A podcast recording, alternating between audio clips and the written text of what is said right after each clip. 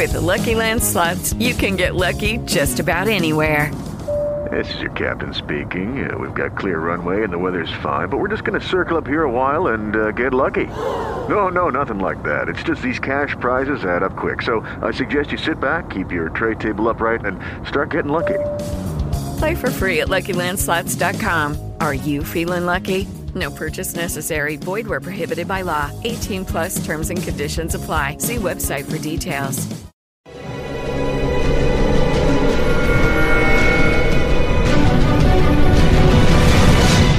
Yo documental.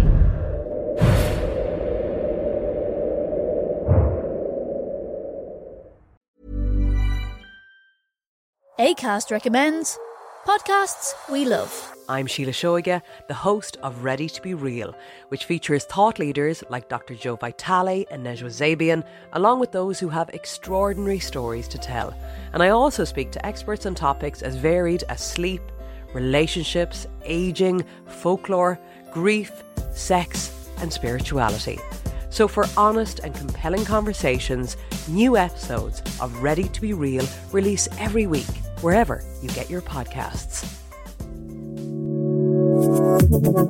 ACAST is home to the world's best podcasts, including the critically acclaimed West Cork and the one you're listening to right now.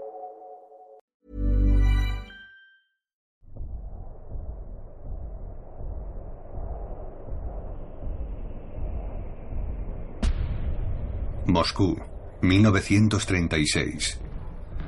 Uno de los dictadores más sanguinarios de la historia reina en el Kremlin. Stalin. Despiadado y todopoderoso, anuncia haber obtenido en las elecciones el 98,6% de los votos y agradece a sus compatriotas que entreguen su sangre y sacrifiquen sus vidas. Me llena de alegría saber que la sangre vertida por nuestros soldados no ha sido en vano y ha producido resultados. Sus súbditos viven sumidos en el miedo y obsequian al tirano con interminables aplausos. Él saca su reloj fingiendo impaciencia. Entre el público, Vasily Petrovich Nikolayev recuerda. Los camaradas se miraban unos a otros. Nadie quería ser el primero en dejar de aplaudir. No sé por qué, pero terminé sentándome. Dos días después es encarcelado, golpeado y torturado, pero su fe en el comunismo no flaquea. ¿Cómo es posible? Stalin y sus cómplices han fabricado una mentira planetaria, fundada en su pasado y alimentada por sus crímenes.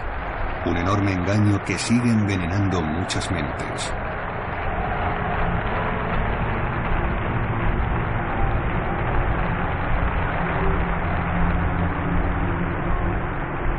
Una mentira, tras la que acecha el apocalipsis.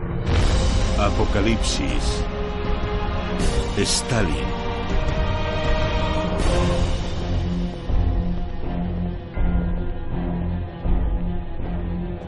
¿Quién es Stalin?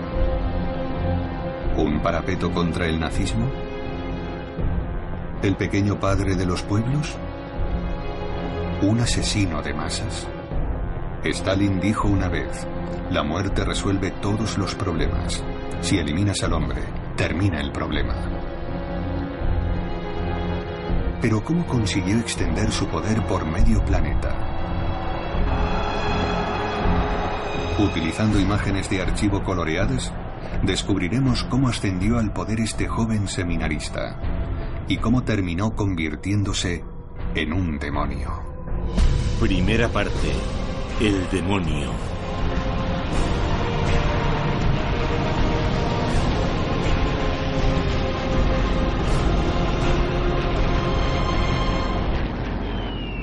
...22 de junio de 1941... ...sin previa declaración de guerra... ...las fuerzas aéreas alemanas atacan la entonces conocida como URSS... ...la Unión de Repúblicas Socialistas Soviéticas...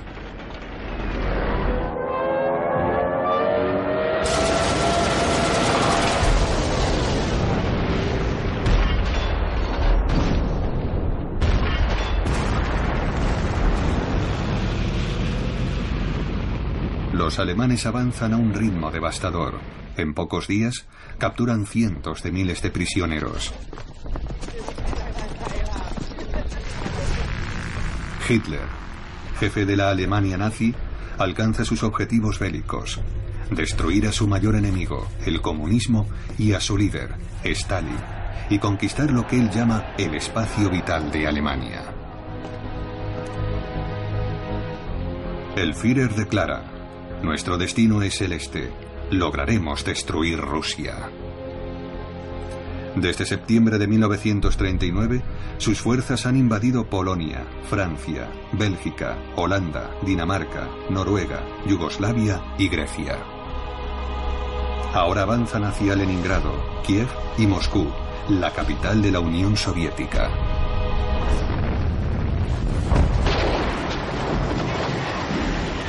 Nadie ha tenido el valor de advertirle. Pero en la madrugada del 22 de junio de 1941, Stalin por fin despierta. Ha hecho lo imposible para evitar la guerra, llegando incluso a proporcionar a Hitler el combustible y los metales necesarios para derrotar a Francia. Pocas semanas antes del ataque, el 1 de mayo de 1941, en la Plaza Roja, los soviéticos invitan a los alemanes a su tradicional desfile militar.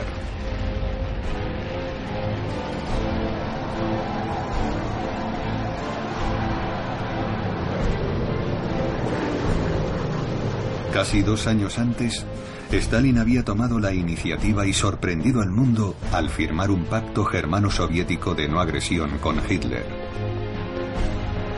El acuerdo incluía cláusulas secretas que daban a Alemania el poder sobre la mitad de Polonia y los países bálticos.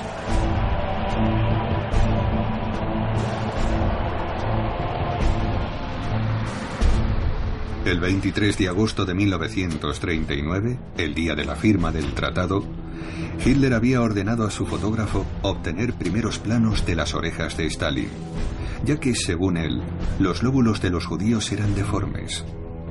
Los de Stalin eran normales, lo que descartaba su posible origen hebreo. Stalin no es judío. En realidad ni siquiera es ruso. Es georgiano. Y esta es también su lengua materna. Y aunque es educado dentro de la Iglesia Ortodoxa rusa, su mentalidad se parece más a la de un déspota de Oriente Medio.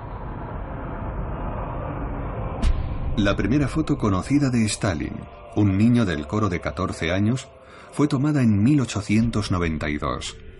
Stalin nace el 6 de diciembre de 1878 en Gori, un pequeño pueblo cercano a Tiflis, la capital de Georgia. Con 170 millones de habitantes, el imperio ruso es el mayor del mundo. En San Petersburgo, la dinastía de los Romanov reina desde hace tres siglos. Su emperador actual, el zar, es Nicolás II, un soberano débil y devoto.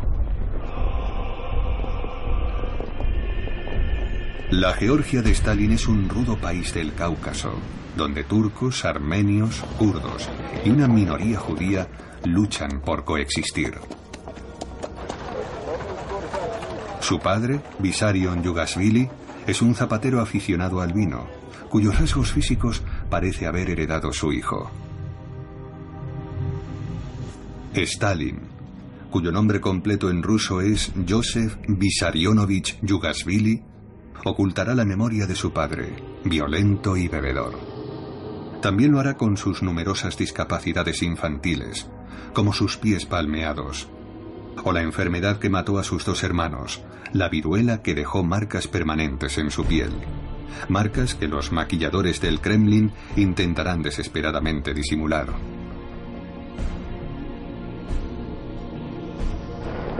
Su brazo izquierdo es más corto que el derecho, y desde que una carreta cayó sobre él cuando tenía 12 años, cogía de forma perceptible. Tampoco puede ocultar su fuerte acento georgiano, por lo que no habla mucho en público. 3 de julio de 1941. Las campanas del Kremlin, que alberga Radio Moscú, anuncian que Stalin va a pronunciar un discurso que resonará en todas las plazas públicas del país. Stalin ha necesitado diez días para reconocer la amenaza alemana. El inquieto pueblo soviético escucha por fin su voz y su áspero acento. Camaradas, ciudadanos, hermanos y hermanas. El pérfido ataque del ejército nazi contra nuestra patria continúa. Y debo comunicaros que a pesar de la resistencia heroica del ejército rojo, el enemigo sigue avanzando. Serafina Panasenko, una joven enfermera que escucha con asombro, recuerda aquel momento terrible. Todo el mundo lloraba. Lo que más me impactó es que la gente se santiguaba y rezaba, aunque nos habían enseñado que Dios no existe.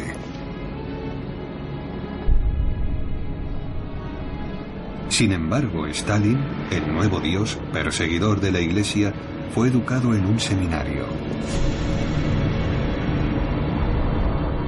En 1894, a los 16 años, Joseph entra en el seminario gracias a una beca. Posee una memoria excepcional y su voz destaca en el coro. Su madre, Caterina, desea que reciba una educación religiosa, pero a pesar de ser una mujer piadosa, le golpea tan a menudo como su padre. Stalin siempre intentará que su pasado familiar permanezca oculto. Ya en el poder, regresa a su antiguo hogar y como cualquier hijo solícito, visita a su madre. Cuando ella le pregunta a qué se dedica, Stalin contesta, ¿Te acuerdas del zar? Pues me he convertido en una especie de zar. Ella replica, habrías hecho mejor en convertirte en sacerdote. Su madre no desea que se quede en el pueblo para trabajar como zapatero, como desea su padre. Ella prefiere enviarlo al seminario y que algún día se convierta en obispo. Stalin, que solo habla georgiano, está a punto de aprender ruso, griego y aritmética. Es aún un adolescente que escribe poemas como este. La alondra ha cantado con su oscuro azul, volando más alto que las nubes, mientras el melodioso ruiseñor canta una canción a los niños.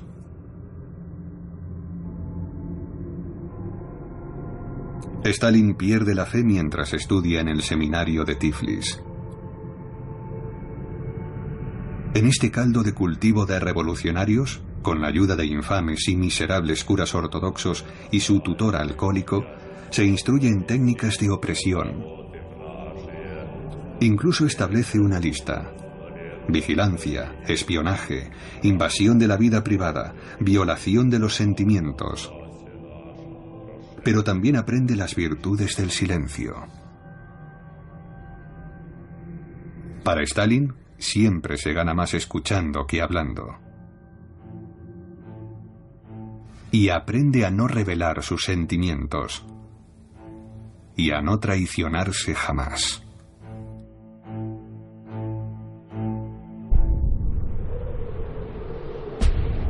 En 1898 es un joven de 20 años que provoca a las autoridades. Se niega a cortarse el pelo y se deja crecer la barba. También lee libros prohibidos de Zola o Víctor Hugo, que denuncian la injusticia social. Cuando es expulsado del seminario, adopta su primer apodo, Koba, una especie de Robin Hood del Cáucaso, y fantasea con ser el líder de una banda. En 1901, tras unirse al clandestino Partido Socialdemócrata en Tiflis, comienza a ser vigilado por la Okrana, la policía secreta del zar. Trabaja durante unos meses en el Observatorio Meteorológico, lo que le deja tiempo para leer las obras del alemán Karl Marx, quien junto con Friedrich Engels había escrito El Manifiesto Comunista en 1847. El texto abogaba por abolir el capitalismo y la propiedad privada, exhortando a los trabajadores del mundo entero a sumarse a la revolución armada. Marx denuncia la explotación del hombre por el hombre y la miseria del proletariado que, según él, no tiene nada que perder salvo sus cadenas. Estos dibujos muestran al futuro dictador como un marxista que adoctrina a los trabajadores y les pregunta, ¿por qué no tenemos ningún derecho político? ¿Cómo podemos cambiar nuestra existencia? Stalin piensa que el imperio ruso del siglo XX es una sociedad feudal que hay que destruir.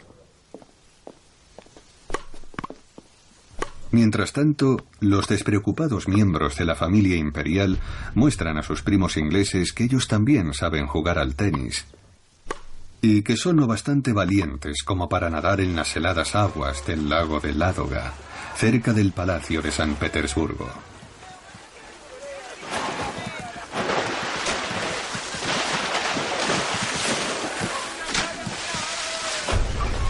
Una nueva clase trabajadora emerge mientras Rusia se industrializa. Particularmente en el Cáucaso, donde los pozos de petróleo y las refinerías de Bakú enriquecen a la élite dominante. Los explotados se rebelan y adoptan la marsellesa como canción revolucionaria a la que incorporan su propia letra.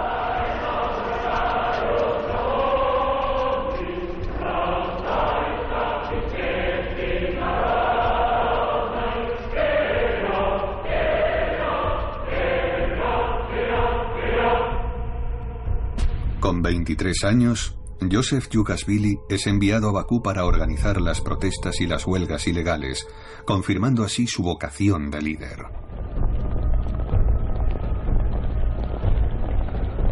Siente pasión por los escritos de Sergei Nechayev, un ideólogo ruso del siglo XIX, y en particular por su Catecismo del Revolucionario. El revolucionario no tiene intereses personales, sentimientos, ni siquiera un nombre. Ha cortado todo lazo con la ley y la moral, y es un enemigo despiadado del mundo civilizado, cuya destrucción es su único objetivo. Todos los sentimientos de amistad, gratitud y honor deben ser sacrificados a la pasión revolucionaria.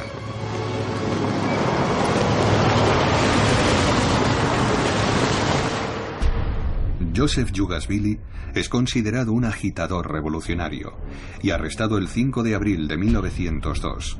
Su expediente detalla 1,62 metro 62, moreno, constitución media, edad 24. Más tarde comentará, las prisiones del zar son como casas de reposo. El tratamiento que reciben los presos es mucho más benigno que la férrea y cruel disciplina que impondrá él en las cárceles de su régimen. Stalin vivirá en esta celda un año entero. Pasa el tiempo leyendo diversas obras, como ¿Qué hacer? El manual de instrucciones revolucionarias escrito a mano por Lenin. El autor de este panfleto, Vladimir Ilyich Ulyanov, es un marxista ruso en el exilio cuyo seudónimo, Lenin, alude al Lena, el gran río siberiano. Pronto se convertirá en el líder de la revolución. Decenas de años más tarde, su estatua es la primera en ser derribada por los alemanes.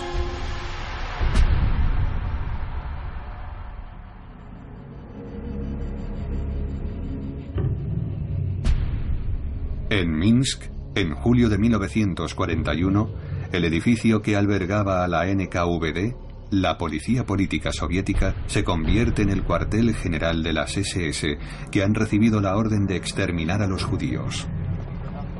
La propaganda alemana difunde el racismo nazi.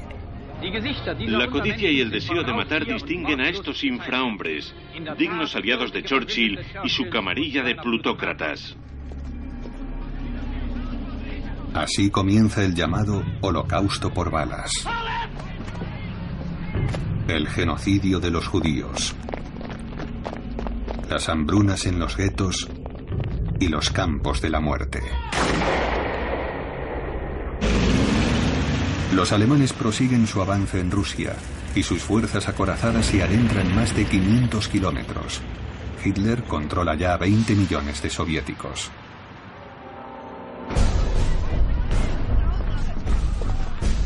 El ejército rojo sufre un trágico varapalo. Está casi descabezado, ya que Stalin mandó a ejecutar a miles de oficiales en 1937. A mediados de 1941, el georgiano dicta la Orden 270, que castiga a las familias de los soldados que se rindan a los alemanes.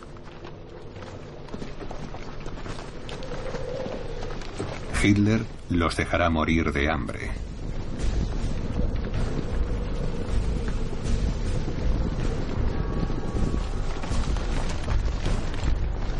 Uno de estos presos soviéticos, el soldado Iván Shulinsky, recuerda. Para mantenerme vivo, solía cantar esto desde el país del hambre. Si tuviera alas me elevaría hasta el cielo, hacia las nubes, donde no existe el dolor, ni tampoco el castigo.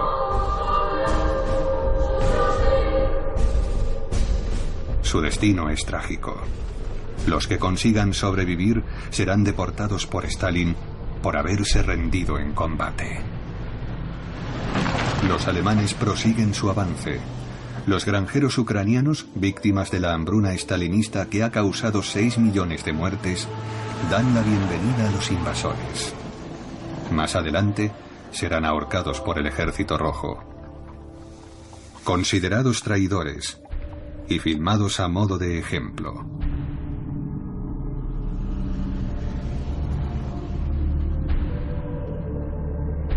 Traidor a la madre patria.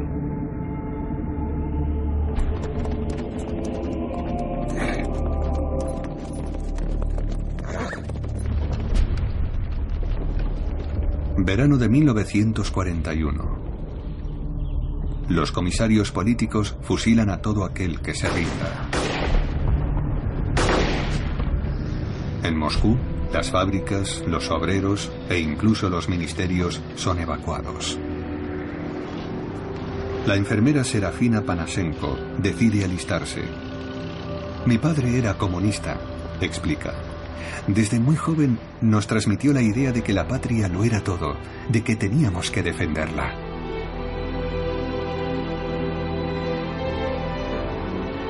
Si llegan a ser capturados, todos sufrirán un destino horrible.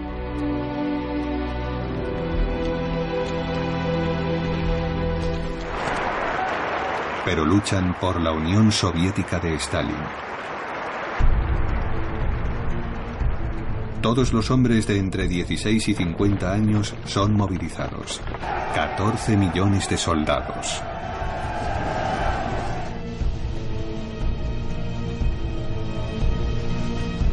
La llamada de Stalin al patriotismo y el sacrificio de todos ellos darán sus frutos.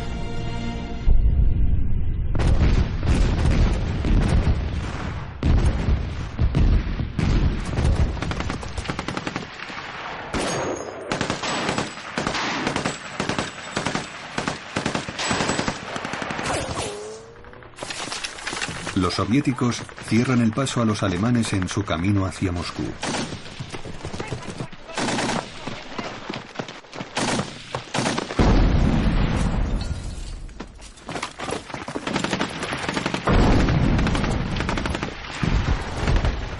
La batalla de Smolensk frena la Blitzkrieg, la guerra relámpago.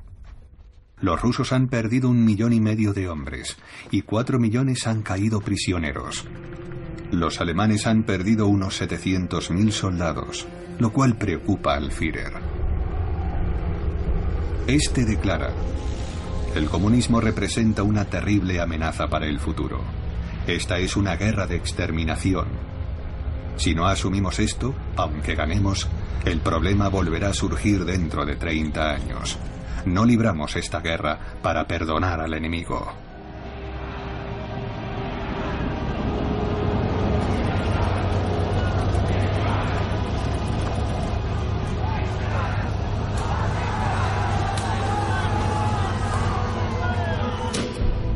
El omnipresente Stalin dirige la campaña contra Hitler. Se ha nombrado comisario de defensa del pueblo y comandante supremo de las Fuerzas Armadas. Al igual que Hitler, es un estratega aficionado, pero cuenta con la inestimable ayuda del general Shukov. Stalin confía en este experto en carros blindados, que es la única persona que se atreve a decirle la verdad. Zhukov predice, los alemanes concentrarán sus esfuerzos sobre Kiev. La ciudad debe ser evacuada. Furioso, Stalin contesta, ¿qué locura es esa? Nunca entregaremos Kiev. Zhukov sabe que tiene razón y que Stalin se equivoca. Y como ha vaticinado, Hitler envía sus fuerzas hacia el sur. Los alemanes se dirigen hacia Ucrania, rodean a los soviéticos y hacen 600.000 prisioneros.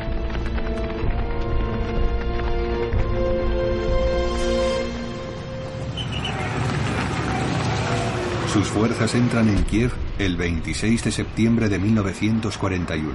En Ucrania, donde parte de la población es antisoviética, los nazis avivan el odio hacia Stalin.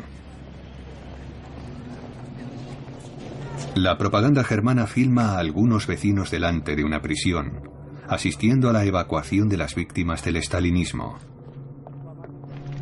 Antes de huir, la policía política de Stalin ha cumplido la orden de vaciar las celdas, es decir, de ejecutar a los prisioneros. Cien mil hombres son encontrados muertos con las manos atadas a la espalda.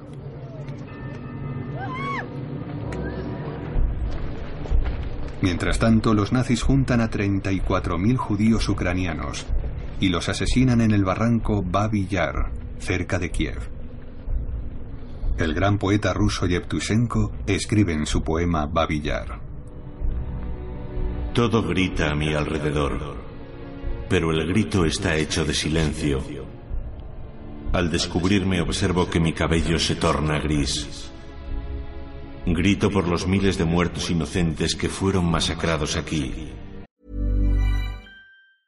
Lucky Land Casino asking people what's the weirdest place you've gotten lucky? Lucky? In line at the deli, I guess? Aha, in my dentist's office. More than once, actually. Do I have to say? Yes, you do. In the car before my kids' PTA meeting. Really? Yes. Excuse me, what's the weirdest place you've gotten lucky? I never win and tell. Well, there you have it. You can get lucky anywhere playing at LuckyLandSlots.com. Play for free right now. Are you feeling lucky? No purchase necessary. Void where prohibited by law. 18 plus. Terms and conditions apply. See website for details. Judy was boring. Hello. Then Judy discovered ChumbaCasino.com. It's my little escape. Now Judy's the life of the party. Oh, baby, mama's bringing home the bacon. Whoa, take it easy, Judy. The Chumba life is for everybody. So go to ChumbaCasino.com and play over 100 casino-style games. Join today and play for free for your chance to redeem some serious prizes. chumba ChumbaCasino.com. No purchase necessary. Void where prohibited by law. 18 plus terms and conditions apply. See website for details. ACAST recommends podcasts we love. I'm Sheila Shoiga, the host of Ready to Be Real, which features thought leaders like Dr. Joe Vitale and Nejwa Zabian, along with those who have extraordinary stories to tell. And I also speak to experts on topics as varied as sleep, relationships, aging, folklore, grief, sex, and spirituality. So, for honest and compelling conversations, new episodes of Ready to Be Real release every week, wherever you get your podcasts. ACAST is home to the world's best podcasts, including the critically acclaimed West Cork and the one you're listening to right now. Y también muero en cada anciano y en cada niño al que mataron. Judy was boring. Hello. Then Judy discovered ChumbaCasino.com. It's my little escape. Now Judy's the life of the party. Oh, baby, mama's bringing home the bacon. Whoa, take it easy, Judy. The Chumba life is for everybody. So go to ChumbaCasino.com and play over 100 casino style games. Join today and play for free for your chance to redeem some serious prizes. ChumbaCasino.com.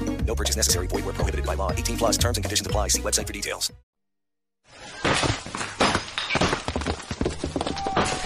En Kiev, el odio se desata contra las efigies del implacable jefe absoluto, Stalin. En 1903, Stalin tiene 25 años y todavía se hace llamar Yugashvili. Entre dos estancias en prisión, ingresa en la rama más extremista del Partido Socialista clandestino, los bolcheviques, a cuyo timón se encuentra el apasionado Lenin, aún en el exilio. En las reuniones del partido celebradas fuera de Rusia, Lenin se enfrenta a los mencheviques, una minoría más moderada.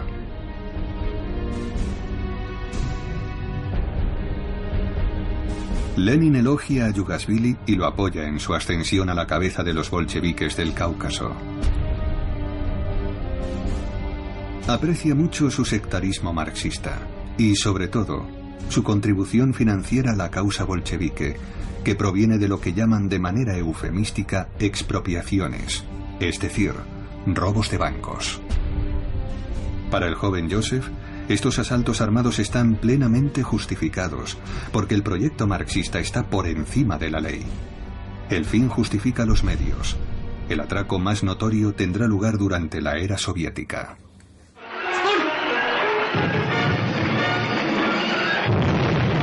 El ataque al transporte de fondos del Banco Central de Tiflis el 12 de junio de 1907 es organizado por el futuro Stalin. Capturan un botín equivalente a 6 millones de euros actuales, pero cinco hombres mueren y 16 resultan heridos. En el partido, muchos condenan estos actos criminales. Pero Yugasvili se defiende. Debemos quebrantar la ley hasta alcanzar la revolución. Respetando la ley no avanzaremos nada. Solo la lucha armada puede derrocar al zarismo. En Bakú se une a Brosilov, el secretario del Sindicato de los Obreros del Petróleo, que controla a 50.000 hombres y extorsiona a los ricos industriales, amenazándolos con una huelga o con incendiar los pozos.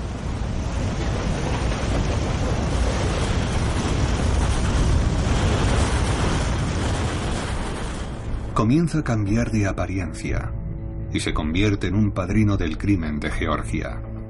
Así se gana su apodo, Stalin, el hombre de acero. A sus 30 años, su apetito sexual es insaciable. Sus ojos despiden fuego, comentará una de sus jóvenes conquistas.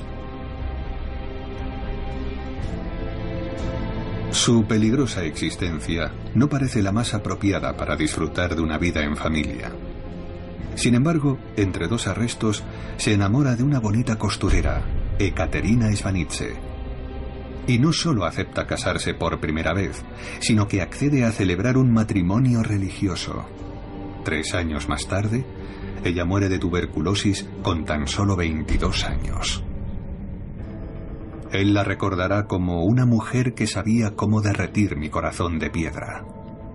Ekaterina le da un hijo, Yakov, que incluso es bautizado con el consentimiento de su padre. Como no puede cuidar de él, el niño es criado por sus abuelos georgianos. Pero una vez en el poder, Stalin reclamará a su hijo, que mantiene una gran amistad con el guardaespaldas del propio Stalin, Nikolai Vlasik. En 1941, Yakov, que ya es teniente de artillería, es capturado por los alemanes, que lo consideran un trofeo bélico excepcional. Cuando Stalin se entera, ordena el arresto de la mujer de Yakov y obliga a esta a separarse de su hija. Su interrogatorio proporciona a los alemanes un dato esencial. Yakov, que no siente el menor afecto por su progenitor, declara, Mi padre tiene miedo del movimiento nacionalista ruso. La creación de un gobierno ruso hostil a Stalin podría propiciar una rápida victoria germana. El mariscal von Bock se apresura a informar a Hitler. Esta revelación podría permitir al Führer adelantar el fin de la guerra, eliminar el comunismo del vasto territorio que ya controla y restablecer el derecho a la propiedad privada y la libertad de culto. Pero a Hitler nada de eso parece interesarle.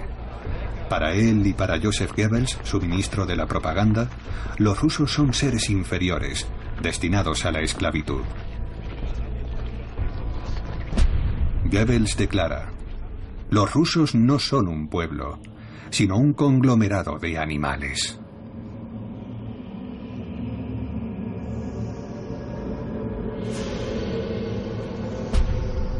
Cuando recibe a su aliado, Benito Mussolini, Hitler comenta, La tierra rusa es la más fértil del mundo. Los italianos, que os agotáis trabajando terrenos pedregosos, aquí podréis encontrar amplios y fértiles espacios. Será el granero de la nueva Europa.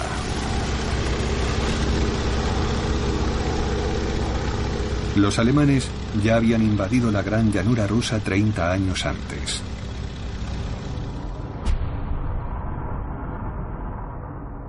...1914... Stalin no participa en la Primera Guerra Mundial. Y tras repetidos arrestos y evasiones, acaba siendo deportado a Siberia. Encerrado durante tres años en una isba, pasa el tiempo arreglando el mundo con otros exiliados marxistas, como Lev Kamenev, uno de los futuros héroes de la revolución, al que Stalin mandará ejecutar 20 años más tarde.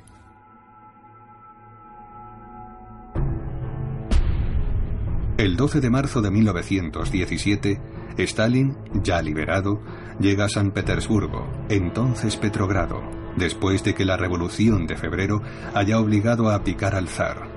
Nicolás II declara, he nacido infeliz y he traído la infelicidad a Rusia. Sin embargo, el gobierno provisional del socialista Alexander Kerensky quiere mantener el compromiso bélico de Rusia, lo que obliga a reclutar nuevos soldados. Stalin es declarado no apto para el servicio, debido a la atrofia de su brazo. Así que vuelve con sus amigos bolcheviques que han salido de la clandestinidad. Y se convierte en el segundo de Lev Kamenev, que como editor del diario Pravda, La Verdad, apoya al gobierno provisional. Lenin regresa de Suiza el 3 de abril de 1917 y rechaza este gobierno que apoya lo que él llama la guerra imperialista. Lenin expone su programa revolucionario. Para él, es hora de dar todo el poder a los soviets, los consejos de trabajadores y soldados que se forman en las ciudades.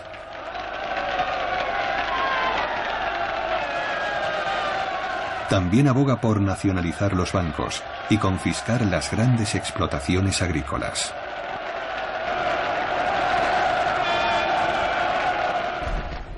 En el frente, los granjeros rusos desertan para participar en la desenfrenada redistribución de tierras.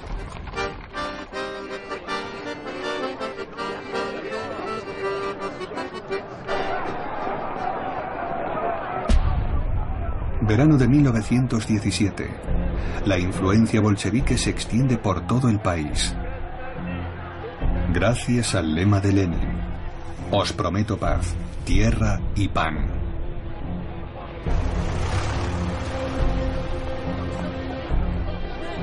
Otras pancartas exhiben lemas más amenazadores, como Abajo el gobierno provisional o Abajo los ministros capitalistas. León Trotsky, a sus 38 años, es un brillante intelectual judío marxista que ha regresado de su exilio en París y Nueva York. Nada en él es proletario, lo que despierta el desprecio de Stalin. El georgiano envidia su talento como orador y su innegable habilidad para ganar adeptos a la causa bolchevique. Kerensky, jefe del gobierno provisional, decide que ha llegado el momento de deshacerse de los bolcheviques y ordena una amplia redada policial. 800 bolcheviques son arrestados, incluidos Trotsky y Kamenev.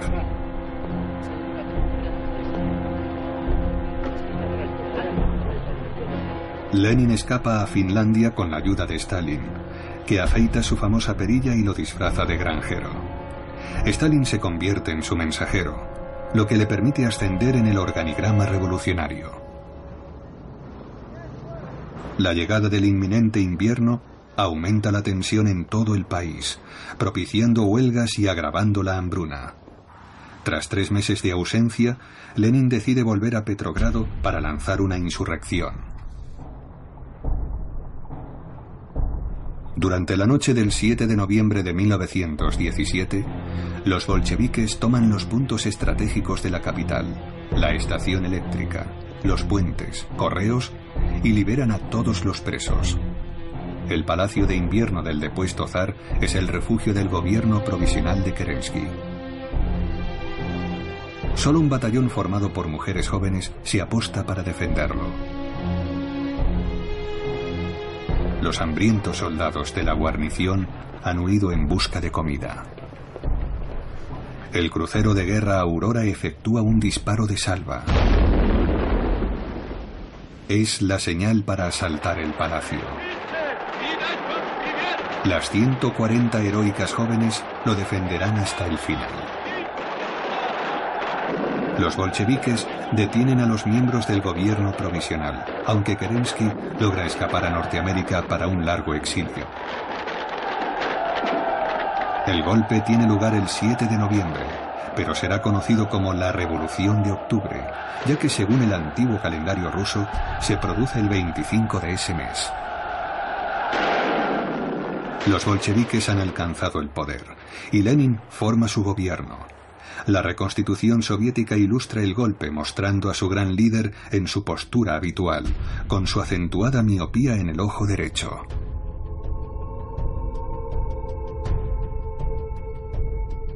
Lenin elimina el término burgués de ministro y acuña el de comisario del pueblo. Ofrece a Trotsky el puesto de comisario de asuntos internos, pero este se niega alegando que sus enemigos podrían atacar al nuevo gabinete esgrimiendo su origen judío. Lenin le ofrece entonces el área de asuntos exteriores, que Trotsky acepta encantado. Por primera vez en la historia, una mujer se convierte en miembro de un gobierno. Alexandra Kolontai, una aristócrata que ha abrazado el marxismo, ocupará su puesto durante cuatro meses. Stalin es nombrado comisario de las nacionalidades, cuya misión es poner freno a los movimientos independentistas. El georgiano, autor de un folleto publicado en 1913 titulado El marxismo y la cuestión nacional, se ha ganado la confianza de Lenin. Veinte años más tarde, ordenará ejecutar a 12 de los 15 ministros del gobierno de 1917.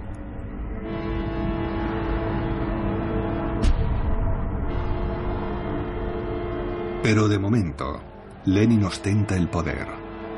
Es el presidente del Sovnarkom, el Consejo de Comisarios del Pueblo y el dueño de Petrogrado, la capital de Rusia.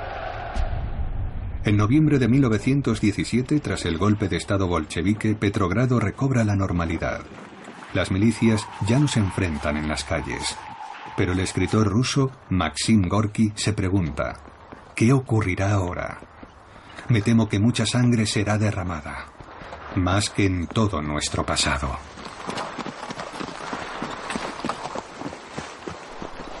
Lenin se muestra en público con su amante, una militante francesa llamada Inés Armand, y su mujer Nadia Krupskaya, bolchevique desde los primeros días.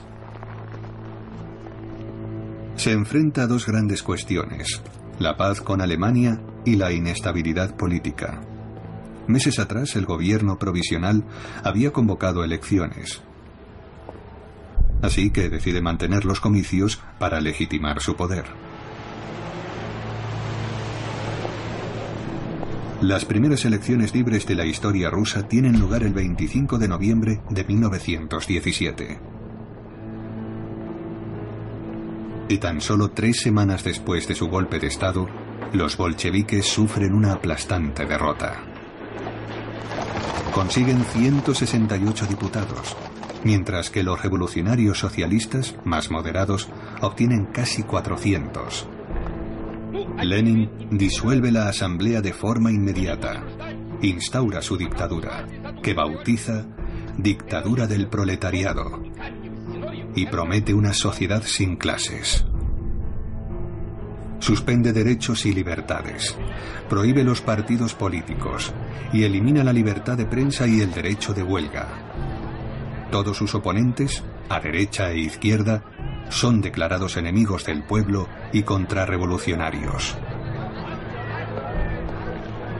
Lenin crea una nueva policía política secreta que será conocida como Checa, nombre formado por las iniciales rusas de Comisión para combatir la contrarrevolución y el sabotaje. Lanzaremos un despiadado terror colectivo, declara. ¿Cómo puede hacerse una revolución sin pelotones de fusilamiento? La dirección de la Checa será encomendada al polaco Félix Jarzynski, un hombre cuya salud ha sido minada por años de exilio y prisión y que ha dedicado su vida a la revolución. Jarzynski tiene la perseverancia de un inquisidor. De nada sirve la justicia, declara. Libramos una guerra en el más cruel de los frentes. Este documento único muestra los bastidores de la Checa. Los chequistas, reclutados entre los bolcheviques más radicales y los criminales más psicópatas, acaban de saquear un apartamento en lo que llaman la contribución de la burguesía. En seis semanas, la Checa, la nueva policía secreta, perpetra 50.000 asesinatos, sin ley ni justicia. El fiscal de la nación afirma, debemos ir más allá de la ejecución de los culpables. La ejecución de inocentes impresionará mucho más a las masas. Mientras tanto, Stalin seduce a su secretaria de 16 años, Nadia Aliluyeva, a la que conoció cuando ella tenía cuatro. Sus padres son dos ardientes bolcheviques que ocultaron a Lenin de la persecución de la policía. Su madre es una defensora del amor libre, que incluso mantuvo una relación con Stalin. Tras casarse con él, Nadia alumbrará dos hijos que forjarán su propio papel en la historia. Ella da pruebas de su valentía al comprometerse de por vida con el tirano rojo.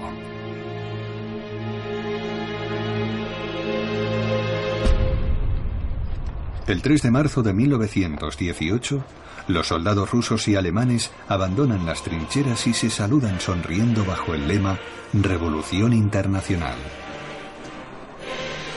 Las pancartas claman Trabajadores del mundo, uníos. Lenin acaba de firmar el Tratado de Paz de Brest-Litovsk, un desastre para Rusia que pierde una gran porción de su territorio, rico en trigo y acero. Petrogrado está demasiado cerca de la nueva frontera, así que los bolcheviques se congregan en la anterior capital. Moscú, marzo de 1918. Lenin posa ante el famoso cañón del Kremlin, la fortaleza que alberga las tumbas de los 47 zares. Pero hoy el zar es Lenin, un marxista, el nuevo dictador ruso. Su régimen se sostiene sobre tres pilares. El partido bolchevique, la policía política y la Guardia Roja, el germen del Ejército Rojo.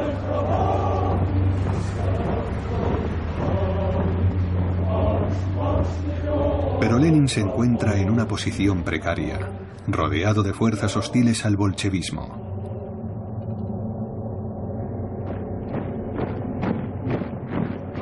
Por toda Rusia surgen los llamados guardias blancos, muchos de ellos antiguos soldados zaristas, firmemente determinados a luchar contra los rojos, campesinos y obreros indisciplinados con pocas armas y escasa preparación. Lenin nombra a Trotsky comisario del pueblo para asuntos militares y navales. Trotsky es un militar nato y enérgico, y el brillante organizador del levantamiento bolchevique de noviembre de 1917. La guerra civil está a punto de estallar. Durará cuatro años y provocará 10 millones de muertos. Nadie hace prisioneros y las barbaries son cometidas por ambos bandos. Este soldado bolchevique sonríe desafiante a los blancos que van a fusilarle. Y continúa provocándoles hasta el último momento.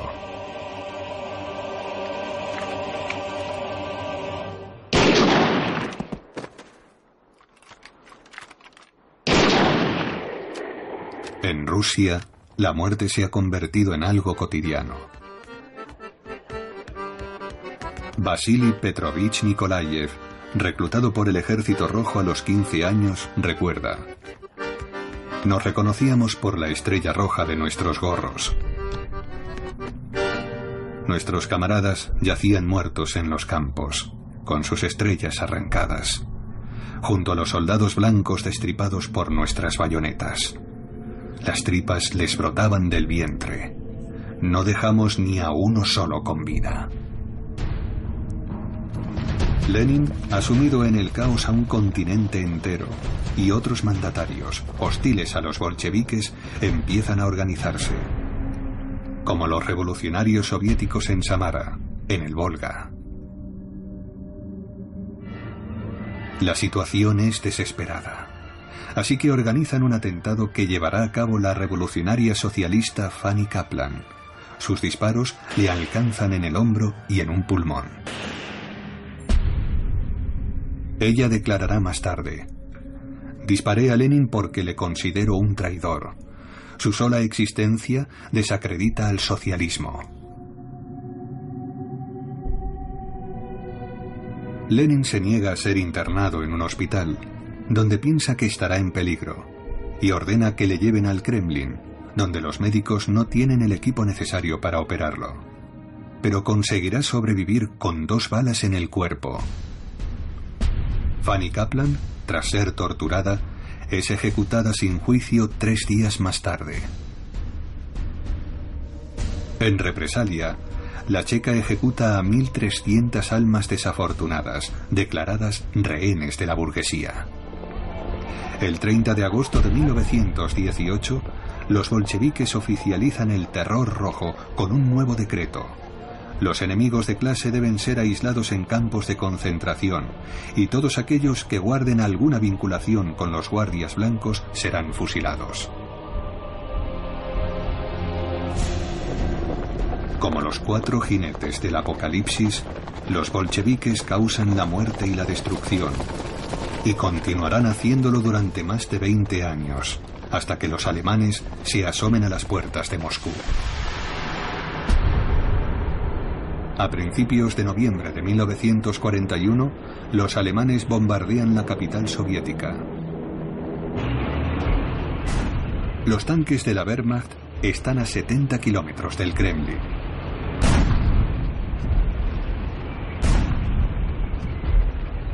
Hitler declara, Rusia está acabada. En Moscú, Stalin detiene la evacuación y ordena disparar contra cualquiera que intente abandonar la ciudad.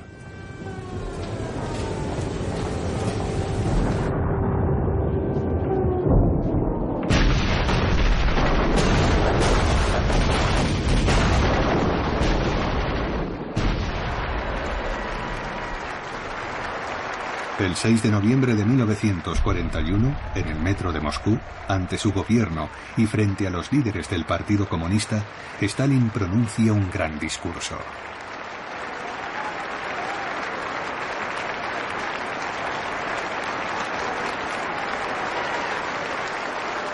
Stalin cita a Hitler, dirigiendo las palabras del Führer a su expectante público. Han sobrevivido a dos décadas de terror, pero él les advierte de que lo peor está por venir. Hitler dice, no podemos gobernar sin la ayuda de la fuerza. Todos los medios están justificados. Cuando la política lo exige, uno debe mentir, traicionar e incluso matar. Emancipo al hombre de la humillante quimera llamada conciencia. Stalin ha mentido, traicionado y asesinado. Y en su mundo utópico ha forjado una nueva sociedad, un nuevo hombre. El hombre rojo. Rojo como la revolución y la sangre.